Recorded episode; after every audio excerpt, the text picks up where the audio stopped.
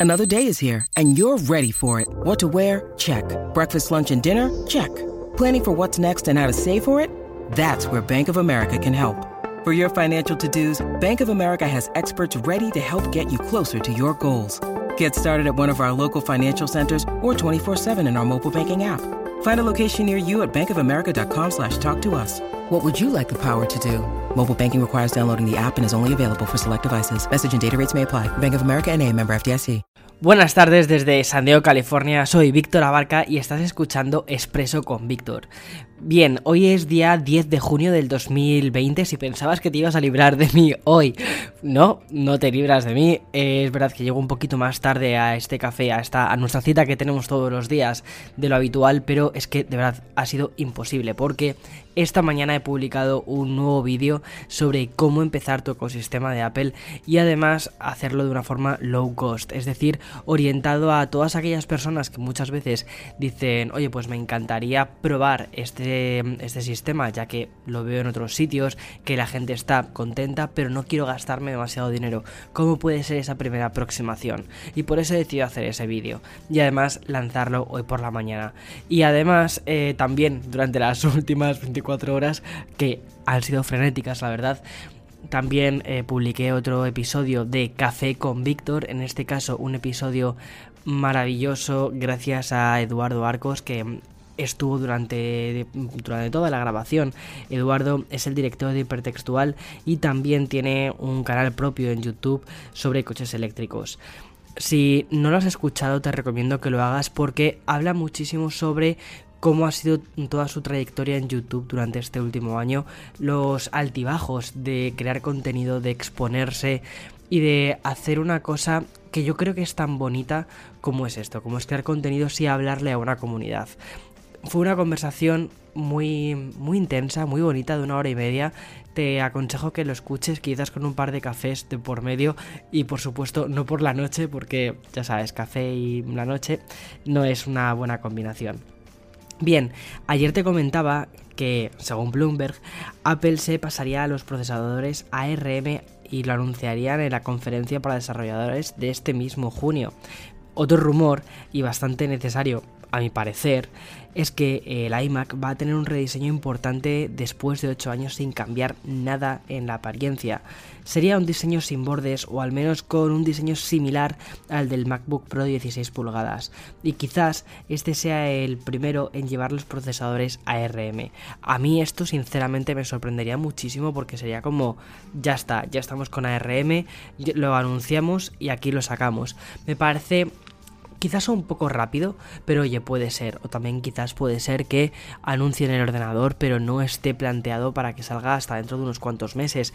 Que eso ya lo hemos visto. Eso ya hemos visto que sucede. Por ejemplo, lo vimos con el mismo año pasado, con el World Developers Conference del 2019, que sacaron o anunciaron el MacBook Pro, la pantalla XDR, y no fue hasta final de año cuando empezamos a poder mm, tenerlos en las tiendas. Yo tengo muchas ganas de una pantalla XDR, ya la dejo ahí.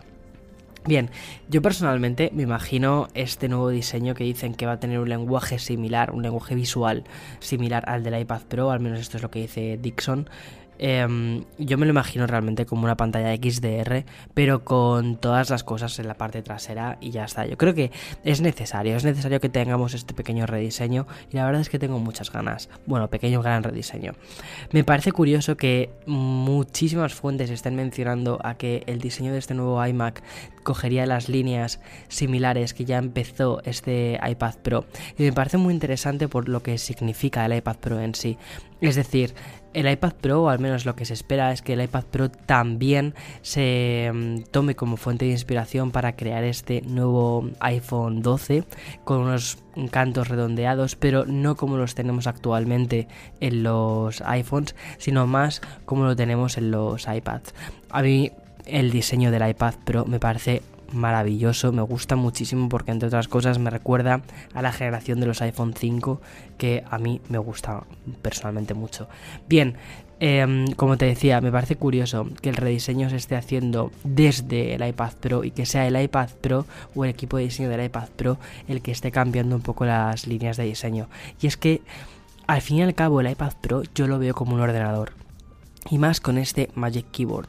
Entonces tiene mucho sentido que sea el iPad Pro el que esté empezando a cambiar el lenguaje visual de los productos de Apple. Para mí es como que se cierra un círculo y un círculo interesante. Bien, otra de las noticias que nos encontramos hoy es que Android lanza la beta de Android 11. De momento, si tienes un Pixel, puedes probarlo. Y en las próximas semanas, más fabricantes estarán disponibles para ello. Entre sus novedades, la sección de notificaciones estaría dividida en mensajes y en conversaciones, y el resto eh, notificaciones.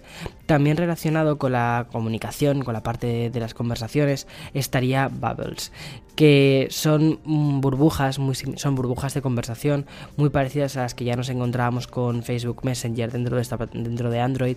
Y lo que hace es que cuando estás hablando con una persona, en lugar de tener que cambiar a una aplicación para poder continuar con la conversación o estar haciendo lo que tú estás haciendo, se crea una burbuja y cuando pinches en esta burbuja, pim, aparece la conversación. A mí me gusta, a mí sinceramente sí que me gusta, me parece interesante, aunque algunas veces puede ser un poquito intrusivo. De hecho yo en mi, en mi teléfono Android lo tengo desactivado eso porque me parece intrusivo. Bien, otra de las características que, eh, bueno, en este caso parece extraída directamente de ellos, es el panel de hogar, que permitirá colocar todos los accesorios de la casa de una forma mucho más sencilla y desde la propia pantalla de inicio muy, muy similar a como tenemos en el centro de control de ellos. Además, incluirá la parte de edición de los pantallazos y grabación de pantalla de forma nativa, aunque en este caso, por ejemplo, esto último, lo de la grabación de pantalla, ya había algunos fabricantes de Android que sí que lo incluían. De todos modos, que esté de forma nativa, pues oye, a mí personalmente me gusta. También van a hacer, em, eh, también esta actualización tiene muchísimas cosas referidas a temas de seguridad, lo cual siempre viene bien. Y más que una especie de actualización grande, lo que parece es como una especie de refresco de lo que ya tenemos, que en cierta medida es un poco como o la idea que estoy viendo un poco en Android durante estos últimos años, como refrescos de lo que ya tenemos, y también en iOS, ¿eh? Pero creo que, por ejemplo, iOS 11 fue, mm, fue un cambio bastante grande, bueno, iOS 12 también, iOS 13 no fue un cambio tan tan grande, creo que lo que hizo, bueno, tuvimos el modo nocturno, pero lo que hizo fue em, actualizar algunas cosas, y yo creo que iOS 14 también va a ser un cambio bastante grandecillo. Bien, en estas, em, dentro de unas horas sabremos cómo es la PlayStation 5 en un evento online. Además, Bungie, el desarrollador de Destiny, ha comentado que espera continuar ofreciendo más contenido de Destiny 2 en la nueva generación de consolas. Yo hace poco que he vuelto a retomar el juego de Destiny 2 y la verdad es que me flipa muchísimo. Creo que ahora mismo estamos en un momento muy bueno para volver a él y más sabiendo que habrá actualizaciones al menos hasta 2022. En fin, hasta aquí las noticias de hoy miércoles, día 10 de junio. Espero que te hayan gustado. Mañana, como te digo, tenemos ese evento especial de PlayStation 5. Creo que va a ser un día también mm, intensito. Esta semana está siendo una semana intensa. Y lo que nos queda de junio, que va a ser muy intenso. En fin, hasta aquí. Mañana más y mejor. Y... Mm, chao.